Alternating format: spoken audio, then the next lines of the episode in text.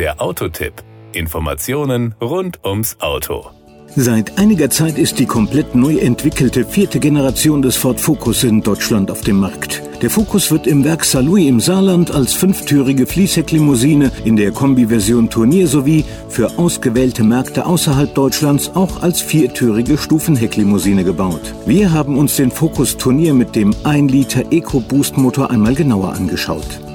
Power und Drive den neuen Ford Focus gibt es mit einer Palette an Ford EcoBoost Turbobenzinern und EcoBlue Turbodieselmotoren, die natürlich alle die Emissionsklasse Euro 6D Temp auf Basis des neuen WLTP-Testzykluses erfüllen. Serienmäßige Start-Stopp-Systeme senken den Verbrauch und damit auch die Betriebskosten. Übrigens steht neben den Sechsgang-Schaltgetrieben erstmals auch eine neu entwickelte Achtgang-Automatik zur Wahl. Wir haben uns unter den Benzinern umgeschaut und und aus der Palette der EcoBoost Dreizylinder den 1.0 EcoBoost mit 125 PS als Testfahrzeug ausgesucht. Mit dieser Motorisierung schafft der Focus Turnier die Beschleunigung von 0 auf 100 km/h in 10,3 Sekunden und eine Spitze von 198 km/h. Seine Verbrauchswerte liegen nach NEFZ kombiniert bei 4,8 Liter Superbenzin auf 100 Kilometer. Die CO2-Emissionen betragen ebenfalls nach NEFZ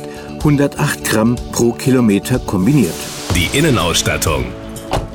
Zu den Highlights des neuen Ford Focus zählt ein umfassendes Angebot an Fahrerassistenzsystemen, das unter dem neuen globalen Oberbegriff Ford Co-Pilot 360 zusammengefasst wird. Hierzu gehören unter anderem der neue Ford Intelligent Drive Assist, der die intelligente adaptive Geschwindigkeitsregelanlage ACC mit einem Stauassistenten einschließlich Stop-and-Go-Funktion und dem sogenannten Fahrspurpiloten vereint.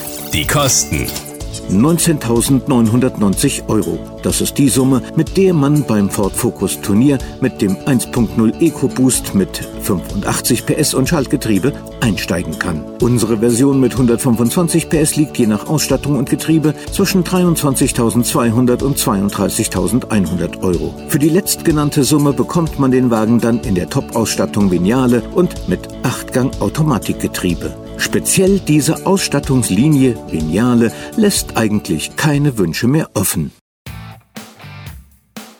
Das war der Autotipp. Informationen rund ums Auto.